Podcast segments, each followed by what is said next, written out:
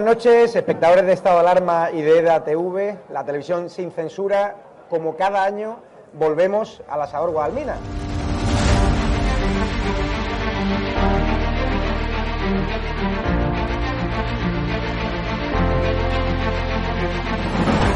¿Por qué te gusta lo que hacemos? Porque decís la verdad. Está muy bien y me está muy contenta. Señora, ¿les ha gustado el programa? Alcanzaron con un disparo en la cabeza a un compañero que era el jefe de la UEI y que como dice, no, es que ya han dejado de matar. Parece que Franco está matando todavía. Cuando vivía Franco, la libertad de expresión, y ahora resulta que son ellos los que no nos dejan hablar a nosotros. Y hay que ir a por ellos. De defender causas que están silenciadas, los pequeños agricultores, los pequeños ganaderos, gente que nunca ha tenido un, un micrófono. Nosotros no nos hemos tomado nunca canapés en la sala VIP antes de entrar en, en un plato de televisión con Monedero. Si yo simpatizo con estos pequeños grupos que reivindican algo, luego les puedo vender toda mi mercancía averiada. La historia del Partido Socialista Obrero Español es la historia del crimen y del latrocinio. O Sánchez o los que estamos aquí.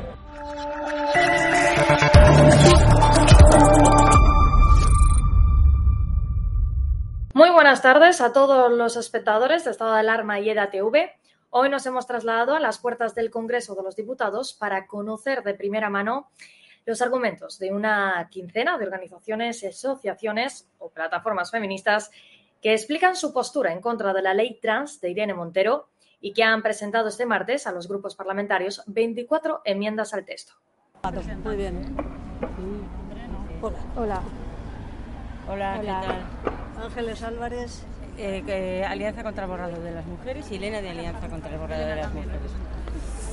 Eh, bueno, eh, estamos eh, presentando eh, 24 enmiendas a la ley trans, lo que pone de manifiesto primero que el feminismo no está haciendo una crítica al conjunto de la ley, sino a 24 aspectos de la ley.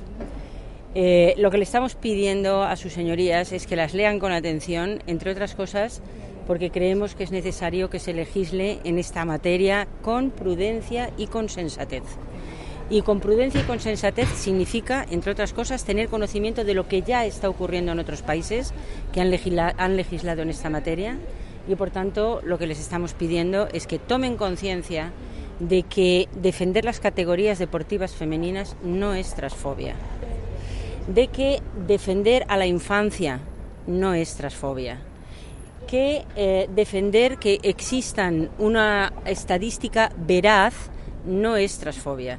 Y así un eh, amplio, una, una amplia lista eh, de reivindicaciones que ponemos encima de la mesa porque creemos que esta ley interfiere en muchos de los derechos conquistados por las mujeres, particularmente en la ley de violencia y la ley de igualdad. Y por tanto lo que estamos pidiendo es que se legisle, insisto, con prudencia y con sensatez, particularmente con prudencia en las cuestiones que afectan a los y a las menores.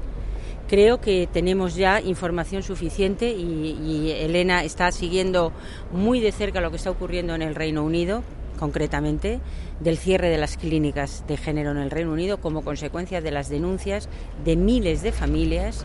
Eh, y yo e- ese asunto prefiero que os lo cuente ella si no tenéis inconveniente. Ahora mismo, eh, ya sabéis, bueno, no sé si lo habréis leído o no, si estáis al tanto, tenemos que estar, es lo importante, de- al tanto de las noticias internacionales y sabéis que en Reino Unido ahora mismo hay una denuncia, hay una denuncia masiva de unas mil familias contra la clínica de género, la unidad de género de Tavistock, que era la unidad central de género en el Reino Unido.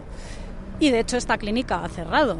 Ahora mismo, pues eh, probablemente derivarán a distintos centros regionales, pero la clínica Tavistock, importante noticia, ha cerrado. ¿Es pública? Eh, pública, sí, sí, absolutamente pública, con lo cual las demandas contra la seguridad, contra el NHS, que es la seguridad social británica. Esta es la noticia más importante. Eh, bueno, si queréis también saber que ahora mismo está, hay muchísimo movimiento con el equivalente, lo que es Mermaids, no sé si conocéis esta asociación en defensa de los derechos trans, está ahora mismo en el ojo del huracán porque eh, se han dedicado a recomendar, no es una asociación médica, a recomendar y no sé a través de qué distribución, pero distribuir eh, binders, o sea, fajas compresoras para menores de edad eh, sin ningún tipo de, de respaldo médico. En este sentido. Y van a ir a por ellos. En, en este sentido, nosotras estamos haciendo una alerta respecto que hay muchas problemáticas de la adolescencia que no cursan con transexualidad y que los protocolos educativos que ya están operando en las comunidades autónomas en España en estos momentos están derivando a los menores que no cumplen con lo que podría ser los eh, eh, registros sociales vinculados a uno u otro sexo, a organizaciones que no tienen ninguna eh, especialización médica ni psicológica, pero que están eh, haciendo un auténtico destrozo con muchos y muchas niñas. Ya sabéis que ya existen asociaciones de padres y madres.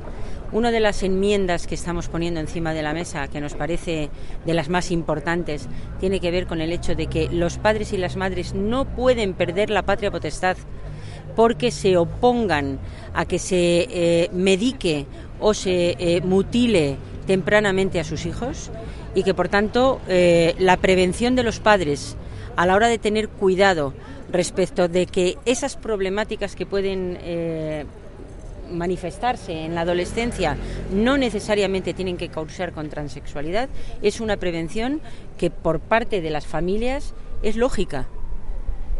En estos momentos, el texto de la ley, en estos momentos, y esperamos que se corrija, viene a decir que un padre o una madre que se oponga a intervenciones en este tipo, porque haya un autodiagnóstico de un menor, sin intervención de profesionales, pueden llegar a perder la patria potestad. Esto, sinceramente, nos parece una auténtica barbaridad. Y por eso exigimos esta prudencia a la hora de legislar. Esperamos que sus señorías lean las enmiendas y le paso la palabra a la compañera Teresa Nevado. Eh, muy buenas tardes. Soy Teresa Nevado, la secretaria general del Lobby Europeo de Mujeres en España, que es miembro, la plataforma española del Europa Women Lobby, con sede en Bruselas, que engloba todas las asociaciones eh, de mujeres de los países de la Unión Europea. Eh, yo querría señalar que me parece que hay una intención clara y de confundir a la ciudadanía con el uso de la palabra trans, que es una palabra paraguas, una palabra paraguas que engloba lo que se quiera definir con trans, no a los transexuales, que es un colectivo pequeño como es habitual en la sociedad española, sino con todo lo de la identidad de género, la no sé qué, etcétera. Una palabra paraguas que se pretende confundir con el tema de la igualdad entre hombres y mujeres. Una de las líneas fundamentales de la Unión Europea es la igualdad entre hombres y mujeres. Otra, obviamente, es la no discriminación. Y los transexuales serían un colectivo pequeñito, por supuesto, pero un colectivo dentro de la no discriminación por N razones variadas. Utilizar la palabra trans en realidad es un planteamiento reaccionario, aunque se define a sí mismo como progresista, un planteamiento reaccionario, para hacer a desaparecer a las mujeres como si fueran uno de los colectivos dentro de las discriminaciones, cuando las mujeres son la mitad de la población y no es comparable, por supuesto, con ningún colectivo, menos en el caso transexual. Me gusta utilizar esa palabra porque define con claridad el asunto que es un colectivo pequeñito y que no debe ser discriminado. Ni siquiera hay que confundir transexual con gentes con orientación sexual distintas, homosexuales o lesbianas, porque son cosas completamente diferentes. Entonces, en este sentido, además de las ideas que lo que ya han expuesto mis compañeras antes del severo riesgo que hay para los niños y adolescentes, que lo, con problemas que luego tienen muy difícil marcha atrás, porque estarán hormonados, en el peor de los casos incluso ya, eh, quiero decir, operados, etcétera, eso tiene muy difícil marcha atrás para las mujeres, para la mitad de la población es un problema muy grave, porque el que desaparezca la categoría mujer, la categoría mujer bajada del sexo, impide que haya ningún tipo de políticas de igualdad al respecto, porque no hay manera de medir, no hay indicadores.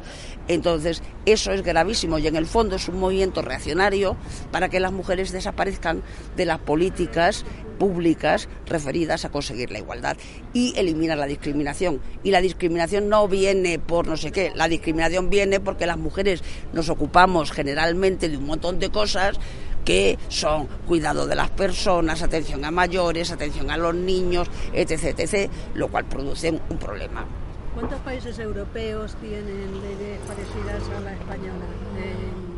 Eh, mira, está intentando, se está intentando ahora mismo. Uh, eh, había, que yo sepa, eh, en los países en general nórdicos, pero que están sobre todo como ya no forma parte de la Unión Europea, el Reino Unido, pero en el Reino Unido, y, pero ahí están reconsiderando, como ha comentado Ángeles, todo el tema de la tratamiento han puesto freno porque han visto, claro, que es un gravísimo problema para los chavales y las chavalas en edades, eh, antes se hacían anoréxicos y ahora se hacen de esto. O sea, quiere decir, una cosa de esas de confusión de, la adolescencia, por decirlo de alguna manera. Ahora mismo también tienen ese tipo de, leyes. Ahora mismo la quiere implantar Chipre. Chipre no es significativo, obviamente, en la Unión Europea. Y la tiene Malta, que es el, que es el país más más, eh, no sé cómo decirlo, que más empuje ha hecho sobre esto, aunque es un país profundamente reaccionario, porque por es el único país de la Unión Europea que no tiene ni una mínima ley de aborto, ni una pequeñita, ni nada, pero tiene un montón de cosas sobre, eh, quiero decir las contradicciones, y a lo mejor en este caso se ve mejor la contradicción, en el fondo quieres hacer desaparecer a las mujeres. Solo una pregunta más. ¿Qué partidos políticos eh, crees? ¿Hay algún partido político que sepas que apruebe o va, a coger las, las enmiendas? No tenemos ni idea. Nosotros hemos hecho eh, un envío masivo a cada uno de los diputados. Yo quería preguntar sobre el último suceso que ha ocurrido en Barcelona de una mujer que no se ha visto amparada por esa ley de violencia machista porque su expareja eh, se ha cambiado de género. ¿Qué tenéis que decir sobre esto? Bueno, se ha cambiado de sexo registral para hablar en, puridad, ¿no? Eh, pues nosotras ya denunciamos en su momento, cuando la comunidad catalana hizo la reforma de la ley de violencia, eh, que se estaba abriendo la puerta a ese tipo de casos y situaciones que, por cierto, ya han ocurrido también en otros países. Por tanto, todas las alertas y alarmas que hemos venido dando en estos dos últimos años se están cumpliendo a rajatabla y al pie de la letra. Y por tanto, mm, insisto, lo que hoy venimos a hacer aquí es pedirle a sus señorías que lean con atención consideraciones que les estamos haciendo con estos 24 puntos que creemos que son conflictivos en la ley. Nada más. Ha habido muchas disensiones entre el Partido Socialista y, Unidas Podemos en este tema. ¿Ustedes creen que varias de las diputadas del PSOE digamos, aceptarán o cambiarán o hay indicaciones de que puedan ir Bueno, yo lo, lo que me consta es que hay muchos diputados y diputadas del PSOE que están muy incómodos con este texto legislativo. Eso es lo que me consta. Bueno. Acaban de escuchar las declaraciones de estas mujeres en contra de la ley trans de Irene Montero, que entre las principales modificaciones eh, proponen sustituir a lo largo de todo el texto el término trans por el de transexuales, eliminar las referencias a la identidad sexual o la necesidad de un informe médico o psiquiátrico que justifique el cambio registral del sexo.